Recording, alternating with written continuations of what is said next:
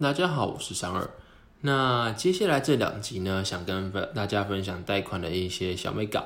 那在今天这一集呢，也就是上集的部分，会跟大家分享跟银行信贷相关的事情。那在下集的部分，会去分享大家相对不了解的民间借贷。那节目一开始要先澄清哦，三二本身不是放款人员，只是依自身的借贷经验整理出一些借贷的小妹感。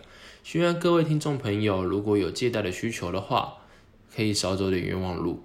那如果各位听众朋友真的有借款需求，可以去 PTT 的 Loan 版，或是直接找各家银行的贷款业务专员。对，那香港这边必须说，因为贷款的理由啊，真的很多种。那今天如果真的有需要一笔资金的需求的时候，像是安家、装潢、买车、投资或是蜜月旅行等等，圆梦的方式各式各样。可是如果今天是要把借款拿去做投资的话，大可不必哦。因为纵使自己真的认为说借了这笔钱，看对了方向投下去就可以有丰厚的报酬，可是有时候看得对，但是做的却却是错的。那到头来才知道自己怎么死的，已经来不及了。所以大家三个这边建议大家不要去借去做借款投资哦。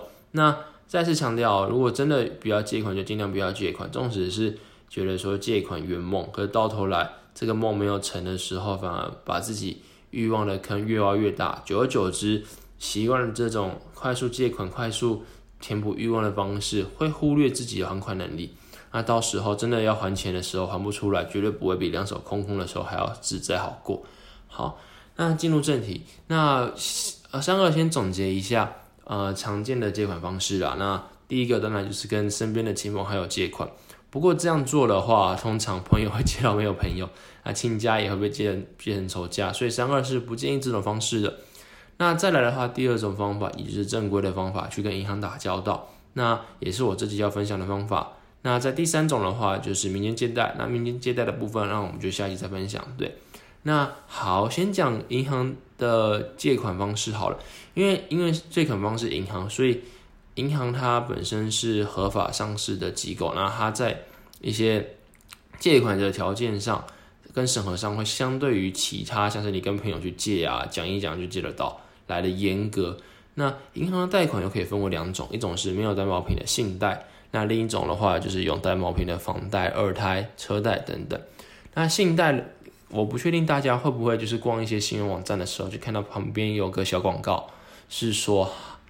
呃，现在只要在什么时候前申贷啊，就可以享有手续费可能两千元的折扣啊，或者是手续费只要几元起。那银行之所以这么做呢，是因为信贷其实也是银行的重重要的收入来源之一。那简单讲一下信贷的条件好了。那信贷的话，通常最高可以借到三百万，那最长的还款时间是七年。那还款利率大概会落在三趴到十五趴之间。那正是因为这个还款的年利率偏高，所以它就是银行会主打的贷款收入之一哦。那同时，银行在借款的时候啊，会考虑到借款人的职业、收入证明。财力证明、廉征记录、信用分数等等，那也不能有信用卡迟缴跟最低迟缴的记录。这是因为银行必须要评估说这个借款人他是真的有能力可以还出这笔金借的金额了。那银行也不会希望有呆账的产生。对，那在台湾呢，因为台湾的政府啊，台湾金管会规定是说借款的金额不能超过月薪的二十二倍，而且有部分的银行只愿意借到十七倍的月薪。那这个是什么意思呢？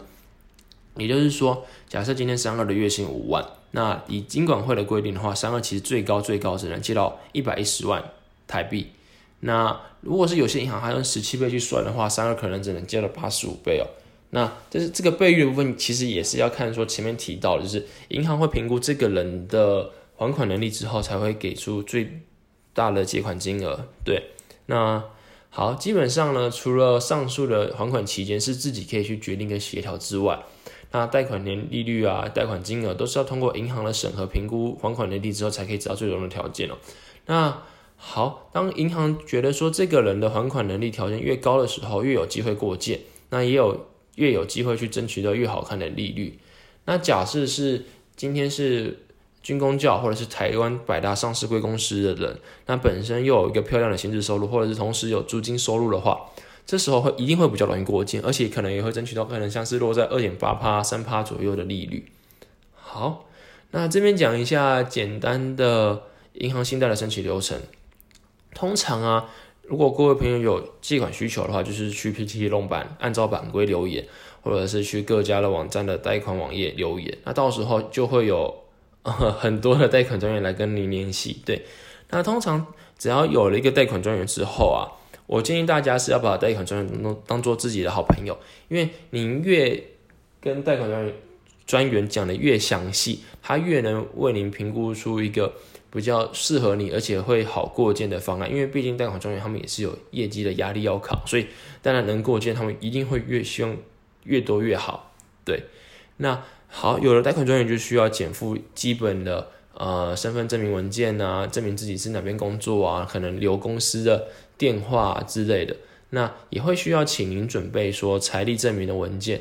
以及其他薪资收入，可能像是近近三个月的薪资单啊，或者是其他存款的那个存款明细的记录，这样对。那三和建议说，在委托专员呐，就是你告诉他的资料，他专员要送件之前，要务必要确认几件事哦。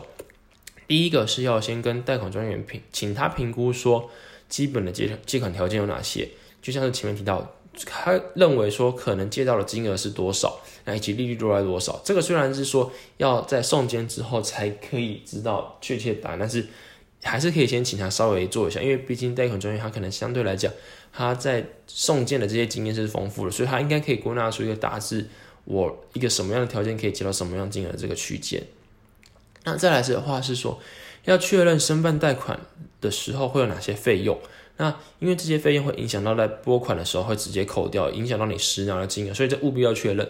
那就是，嗯，可能这一次办贷款的申办手续费要多少钱？那有没有机会再有其他折扣，或者是有没有一些什么神奇的费用，像是什么账管费啊什么，这些都要先跟银行确认。虽然银行是合法合规，又对于借款人比较有保障，但这些还是要事前先确认会比较 OK。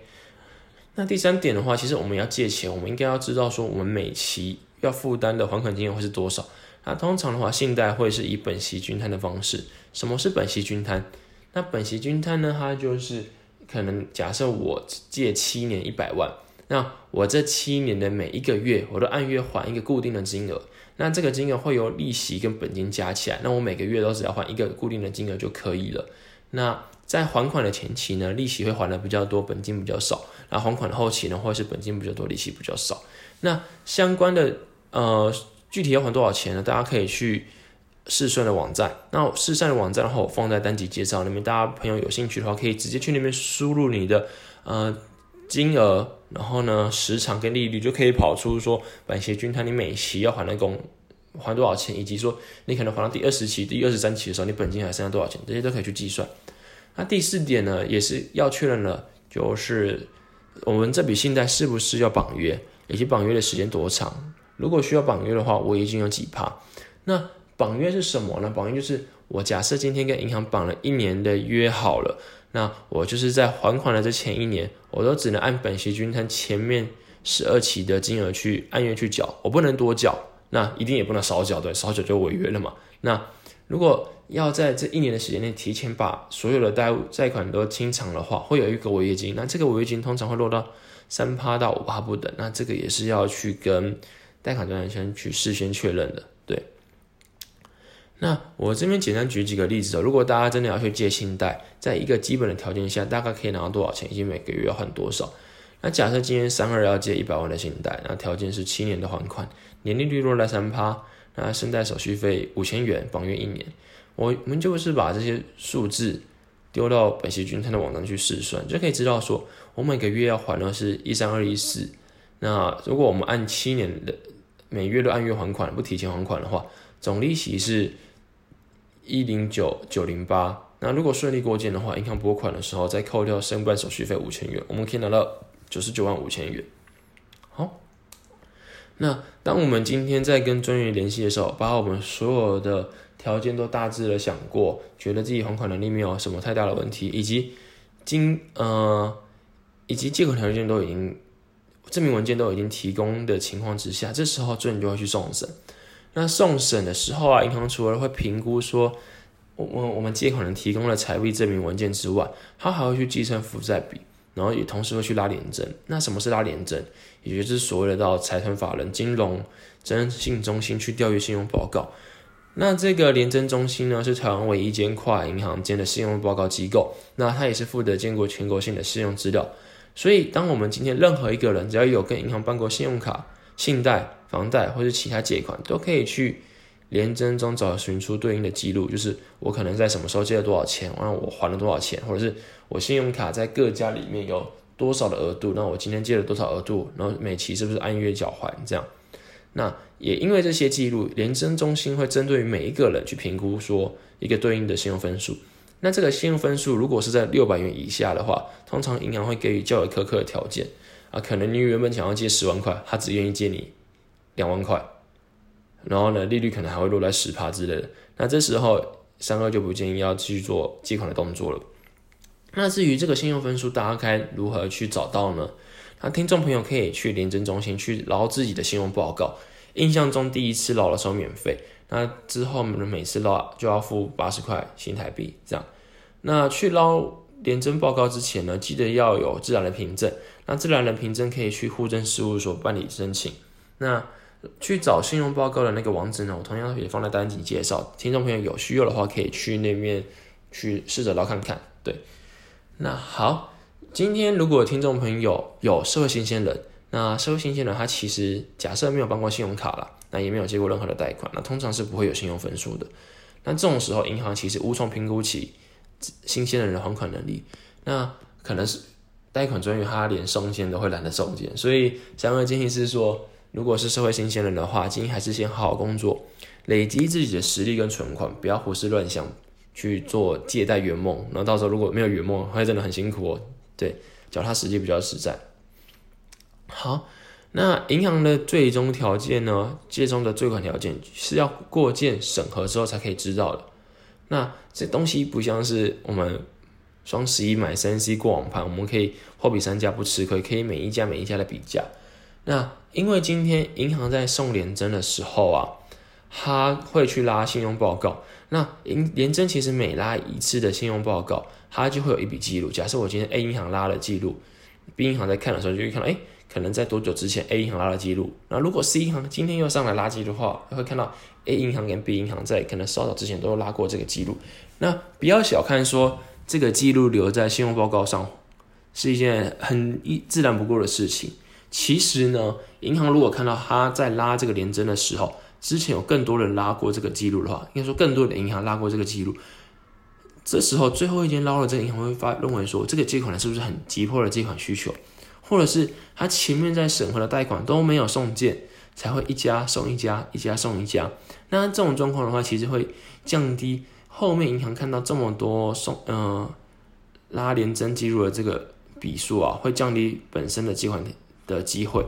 所以三个建议是说，如果要送信贷审核的话，一次挑一家到两家。你觉得可能初期评估起来，那个费率啊、条件啊、手续费啊，都是相对比较适合自己的时候再送就好，送越多不会越有好处。对，那不过呢，自己去廉政中心捞信用报告的话，是不会影响到银行的审核的。所以想看自己的信用分数，还是可以放心去查。那好，那今天如果我们贷款的顺利过件之后啊，银行的贷款专员会。很急迫的去跟你约对保时间，确认身份条件，像是金额啊、期限、年利率、每期还款金额等等。因为过件之后，就代表说专员只要完成最后一步，他业绩就升上去了，所以他应该会很急的想要完把这笔单给签下来了。不要说拖得太久，到时候借款人又想说什么其他的想法又不借了之类的。那通常完成。签约对保了隔一天呢，银行就会拨款，那也会寄送纸本的贷款契约书，然后往后只要按条件贷款还款，基本上不会有太大问题。那接下来讲一下有担保品的贷款啊，像是车贷、房贷或者房贷二胎这些东西，基本上跟信贷的差距没有很大，也是严格，然后要减负财力证明文件，那银行也会去连着拉信用报告，看你有没有其他贷款或者是呃不良的还款记录之类的。那担保品的贷款的话，基本上就不会有最大申办金额在要低于薪月薪的二十二倍。不过呢，银行这个时候还是会去算每月的负债收入比。基本上呢，每个月的还款金额以不超过每月收入的四十趴为原则。那假设三个月薪五万，那三五万的四十趴就是两万，所以我每期的还款金额，它银行会抓在两万以内，去用本息均摊的公式倒算回来说，我可能最大的生贷金额可以是在多少钱以内。那至少在这些东西都会是一个比较有原则性的去沟通了。所以如果假设下一集真的大家有听到民间借贷部分，会发现嗯，怎么完全不太一样。好，那接着继续下去。最条件的部分，房贷的年利率会通常落在一趴到两趴之间。那还款的期限最长会是在三十年。那有少部分的银行会承诺在四十年。那最快的最大的还款金额大概会是在落在房价的八成到九成。那这个部分会依照房屋的状况、区域以及可能当地附近的流通性去做评估。那二胎的部分其实就是房贷之外，原本可能我房贷是借 A 银行，那我今天想要再去借一笔。金额，可是 A 银行不愿意再借我的话，那这时候我就可以用房子去当担保品，再去跟 B 银行做二顺位的房贷，俗称二胎。那不会说二胎的顺位其实求偿权在房贷的后面，所以借款条件不会像房贷的那么好。那利率的话，通常会在十趴起跳，那最大的借款金额会在三百万，那以及说在房屋的建价的八成以内去做这个借款。那同时呢，也要评估说这个负债比是不是能够算得过。那最大的还款期间大概会落在十五年左右。那大家会想说，哎，今天有了房贷头胎、房贷二顺位房贷二胎，那有没有三胎呢？基本上啊，银行是不太会有三胎的。那三胎的乘坐，大部分都会是以融资公司、代办公司或者是民间金主代书去做才比较多。那这个下一集会开始介绍。那好，回到房贷跟二胎哦。这两样中间之前呢，同样也要跟周员先确认说手续费，然后代书费，因为需要那个抵押权的设定，代书费、账款费或者是其他费用哪些，绑约的期间多长？那通常房贷是不太绑约的啦，那年利率啊、额度大概会是落在多少？对，然后去也是拿这些条件去那个本息均摊的私生网站去看，说自己每月还个金额是多少，有没有能力还得出来？那实际拿到金额大概是多少？去评估说能不能负担。那至于车贷的话，三个就没有借过了。不过申请方式啊、审核方式应该都跟呃前面讲到的信贷、房贷、二胎的大同小异。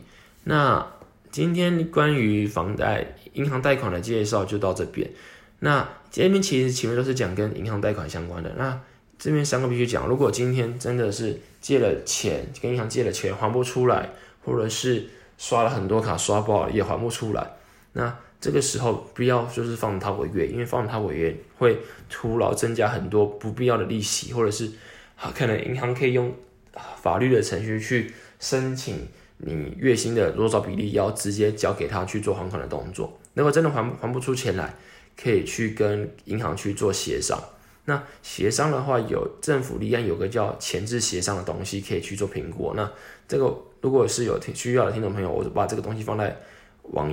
页的单集介绍里面，大家有需要可以去看看。对，那在节目的尾声呢，再次强调，不要每一次去找什么免费的呃代办公司，或者是免费的法律咨询中心。对，一定要确定它是合法的再去问，不然的话，往往你在问的时候免费，可是你后续做动作，他就会狮子大开口敲你一大笔的的办理费。那这时候借。就一个借款人来讲，会是得不偿失的一件事。对，那今天的分享就先到这边，大家下期见，拜拜。